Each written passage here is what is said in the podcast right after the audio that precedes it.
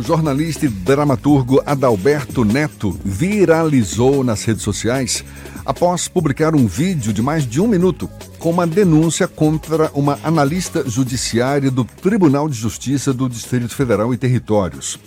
Adalberto expôs o método de ingresso escolhido pela jovem para obter o cargo público. Ele afirma que a jovem é branca e burlou o sistema de cotas para ser aprovada no concurso. A servidora, que já era técnica judiciária do tribunal, foi aprovada em novembro de 2022 para o cargo de analista judiciária como sendo uma candidata negra e contesta a denúncia feita contra ela.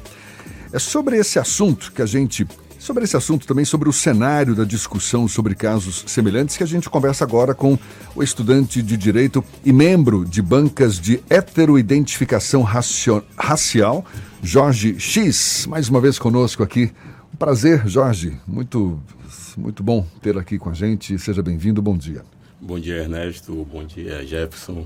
É, muito obrigado pela, pelo convite e bom dia a toda a audiência do seu programa. A gente tem uma pendenga grande, não é, em torno sim. desse caso. Sim, a sim. denúncia diz que foi uma negra de pele branca, aprovada como analista judiciário do TJ do Distrito Federal e Territórios, mas ela contesta, afirmou, afirma, aliás, que é uma pessoa parda que passou por todos os processos de heteroidentificação para a aprovação no concurso Afinal, de quem, quem é que está com a razão nessa história? Bom, estou é, aqui pela segunda vez para falar sobre o mesmo, mesmo, mesmo tema, que é a heteroidentificação. A primeira Isso. foi sobre a, as eleições, né? E a agora, propósito da autodeclaração de, do, de Assemineto como pardo. E agora estamos aqui sobre a égide da Lei 12.990 de 2014, que regula a, a, as cotas nos, nos concursos do serviço público. 20% dessas vagas são destinadas às pessoas negras pretas ou pardas. A primeira abordagem, Jefferson, que quero fazer aqui pedagógica é o seguinte: existe o pardo branco. Ponto.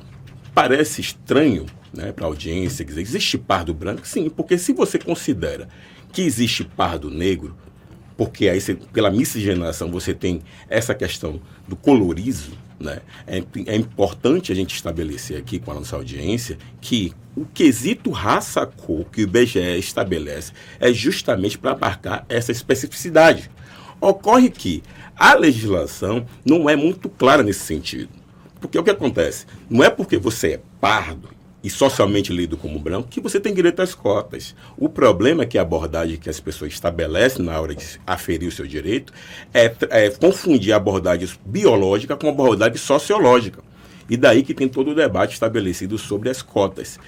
Na, na questão em si do Aldo Alberto, o que o juiz é, o sentenciou do ponto de vista de tirar o conteúdo das redes sociais, o que eu achei que foi um, um, um, um equívoco da parte dele é que ao invés de ele contestar o sistema, ele contestou a declaração da candidata, que disse que ela fraudou. Mas veja, ela não alterou nenhum tipo de aparência do corpo dela, ela não fez bronzeamento, ela não fez preenchimento labial. O que a gente tem que questionar são as estruturas que permitem, que, que são responsáveis pelas garantias das políticas públicas. Tem que questionar o porquê que a FGV, dos 321 candidatos que recorreram à, à decisão negativa da declaração, ou seja, 321 candidatos dentro desses a Noemi, perderam na banca de identificação de piso. Só que em, em segue de recurso, 211 tiveram sua decisão reformulada, isso é um absurdo. Quais são as lacunas que existem? Você disse que a lei ela é falha no sentido de, de contemplar exatamente o, o, as pessoas que têm o direito a essas cotas. Que lacunas são essas, Jorge? Primeira coisa, a lei fala em fraude. Tanto a normativa número 4 do Ministério do Planejamento, a lei 12.990, é, fala sobre fraude e as, resoluções, e as resoluções do CNJ, do Ministério Público. Mas só que fraude é crime. O que a lei deveria é, ampliar é o seguinte: as declarações em não conformidade, essas pessoas ou voltarão para a lista geral ou serão é, é, retiradas do concurso. Mas quando você coloca fraude, né, a palavra fraude, Ernesto, remete a um crime. Então, veja, a pessoa pode de boa fé se sente. Porque imagine você, uma pessoa que uma pessoa parda de pai negro. A pessoa é parda, mas de pai negro. Mas só que ela é uma parda socialmente lida como branca. Então essa pessoa de boa fé pode concorrer às cotas. Só que a banca tem autonomia de dizer, ó, apesar do seu pai ser negro e sua mãe ser negra, você socialmente é branco, logo você não tem direito às cotas. Você acha justo que essa pessoa seja penalizada como fraudador? Mas é, essa é, é, uma situação, eu acho que a melhor vantagem, a grande, se é que a gente pode chamar assim, desse caso é trazer de uma forma muito crua esse dilema aí, né? Porque não necessariamente alguém que está fraudando, a gente viu várias denúncias de fraude para acesso a cursos, por exemplo, um curso de medicina uhum. em instituições públicas. Aqui na Bahia a gente viu mais de um caso semelhante a esse, né? Porque como é que você acha, Jorge, que dá para a gente ter uma legislação que dê essa segurança para fazer a análise caso a caso nesse, nesse limite muito tênue entre o biológico e o sociológico, né? Porque de repente também a comissão pode tirar é, alguém que biologicamente seja lido como branco, mas pela sua origem social, alguém que seja filho de pai e mãe negras, por exemplo, mas seja socialmente lido como branco, mas pode ter sofrido discriminação exatamente por ser filho de pai e mãe negro, não? Oh, essas questões não, não extrapolam o convívio das relações sociais. Não extrapolam. Porque quando você está na rua, essa informação não é trazida do ponto de vista de como você é tratado, as oportunidades que são ali negadas. E completando o raciocínio interior, é só para a audiência é, compreender essa lógica, se uma pessoa negra que foi criada dentro de uma cultura alemã, branca, e se considerar alemão, nascer na Alemanha, você acha que essa pessoa na rua será tratada como alemão? Esse é o debate. Uhum. E aí, o que chama atenção, é, você falou das, das leis, é possível, respondendo sua resposta. O que é um absurdo que a Fundação Getúlio Vargas, dos seus 21 membros, eu fiz essa análise, a maioria não possui um currículo para estar onde está. Só o currículo número 4, o membro número 4, 15, que eu li todos, possui uma formação de banca de identificação. E na resolução número, e na portaria normativa número 4 e na lei 2.990 fala o seguinte, que tem que ser especialista nessa área. Então, assim, você pega uma organização que, pegou, que, que, contratou 21 membros, a maioria é professores. Me pareceu que era de uma escola só, porque é professor disso, professor disso, com os mesmos cursos. Os mesmos cursos. E não contratou pessoas de renome em Brasília, que a gente conhece. Né? A doutora Ana Frauzina, o advogado é, mestre doutor Leonardo Queiroz, que está em Brasília, a, a doutora Emanuele, tantas pessoas. As pessoas também se, se, se, se candidataram a vagas na comissão? Acontece que isso não chega para esses ah. militantes. Agora, pergunto, será que, do ponto de vista econômico, é, para a FGV, é melhor contratar professores, dar uma formação rápida e, e, estabelecer na banca ou contratar essas pessoas de renome?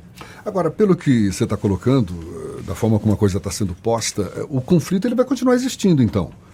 Porque você deu o exemplo, né? Uma, uma pessoa parda, filha de um negro, Sim. mas vista pela sociedade como uma pessoa branca. Sim. Em tese, ela tem o direito às cotas. Não, não, não. Não? É o contrário. A confusão está aí. As pessoas é, buscam a, a mas, política... Mas não é o caso dessa candidata, por exemplo?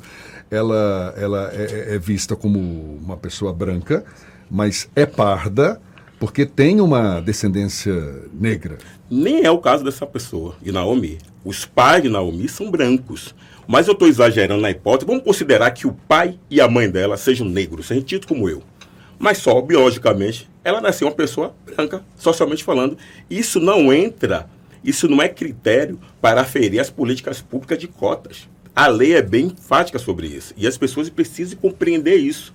E aí, tratando dessas pessoas que por ter pais negros e podem ingenuamente, de boa fé, conferir e, e a, tentar essas políticas públicas que nós não podemos criminalizá-las.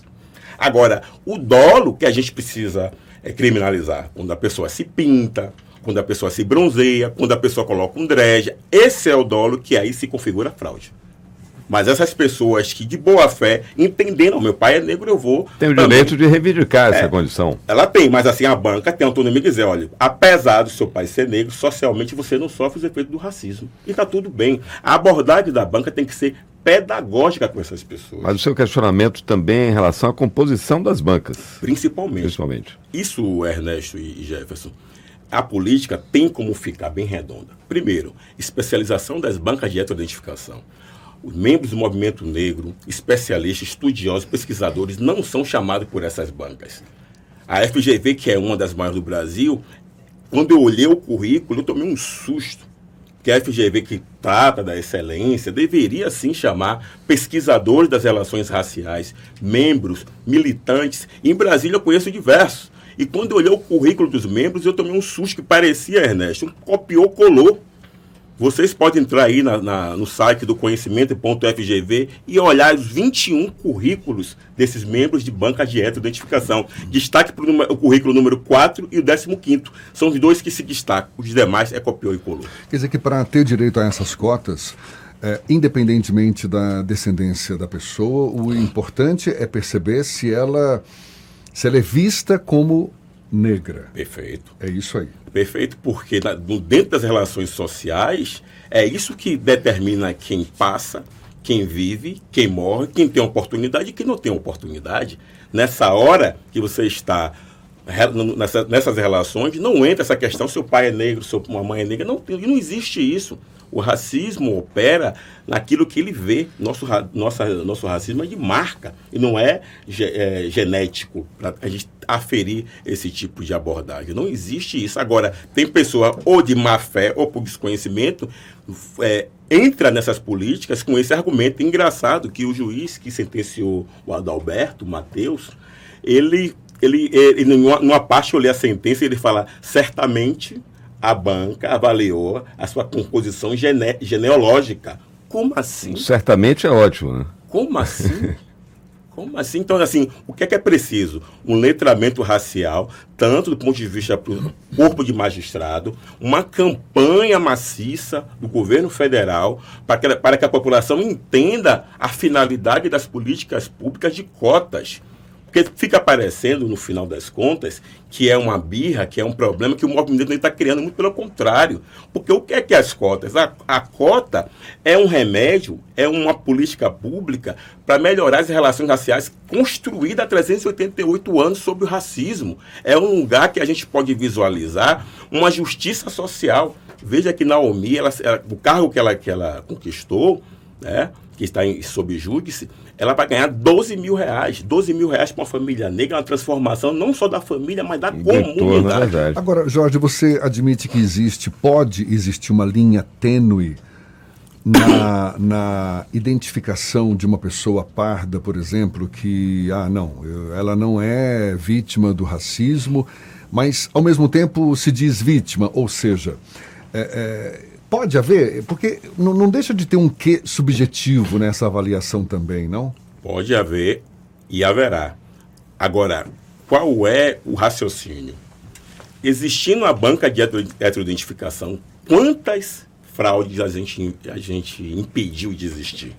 A banca por si só, a constituição da banca por si só, é um instrumento garantidor apesar de existir essa linha tênue, o efeito benéfico da, da, da banca de autoidentificação é muito superior com esse contraponto de existir ali uma questão tênue. Uhum. Apesar que a pessoa dizer que ela se sente negra, não, é, a abordagem não é o sentir, porque a gente tem que também dar à pessoa o direito à identidade. Ela pode sentir a partir das suas relações culturais, mas para fins de políticas públicas que almejam um objetivo específico, que é fazer a reparação racial daqueles que sustentaram esse país por 388 anos, é, é, é imperioso. Agora, Jorge, me perdoe, é minha ignorância mesmo, assumida ignorância, acho que assim eu ajudo também alguns ouvintes que também têm esse uhum. mesmo nível meu de ignorância sobre essa questão específica, talvez a minha ignorância se dê exatamente pelo fato de eu não ser negro, portanto não sentir literalmente na pele não me ocupei, a minha curiosidade é jornalística, né?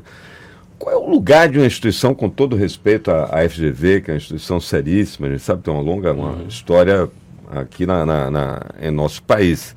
Mas eh, como é que um, uma, uma instituição que não é poder público, né? estamos colocando aqui, não sei se cabe colocar a FGV como terceiro setor, mas tem esse poder tamanho de, inclusive, escolher quem compõe uma comissão de heteroidentificação, que no fim das contas é uma instância, como você falou, no mínimo ela tem esse, esse poder de ser um anteparo, um filtro, alguém diz, olha, eu posso tentar aplicar Mas eu vou ter lá uma comissão de heteroidentificação que pode me flagrar, né, botando um dread sem ser é, ou, bronze, ou, ou bronzeando a pele para ter direito a uma coisa que você não tem legalmente pelo fundamento da lei, né? Uhum. Com que lugar é esse desse tipo de instituição e, e qual é o mecanismo que a gente tem para dar mais transparência ao processo, já que a comissão tem esse poder?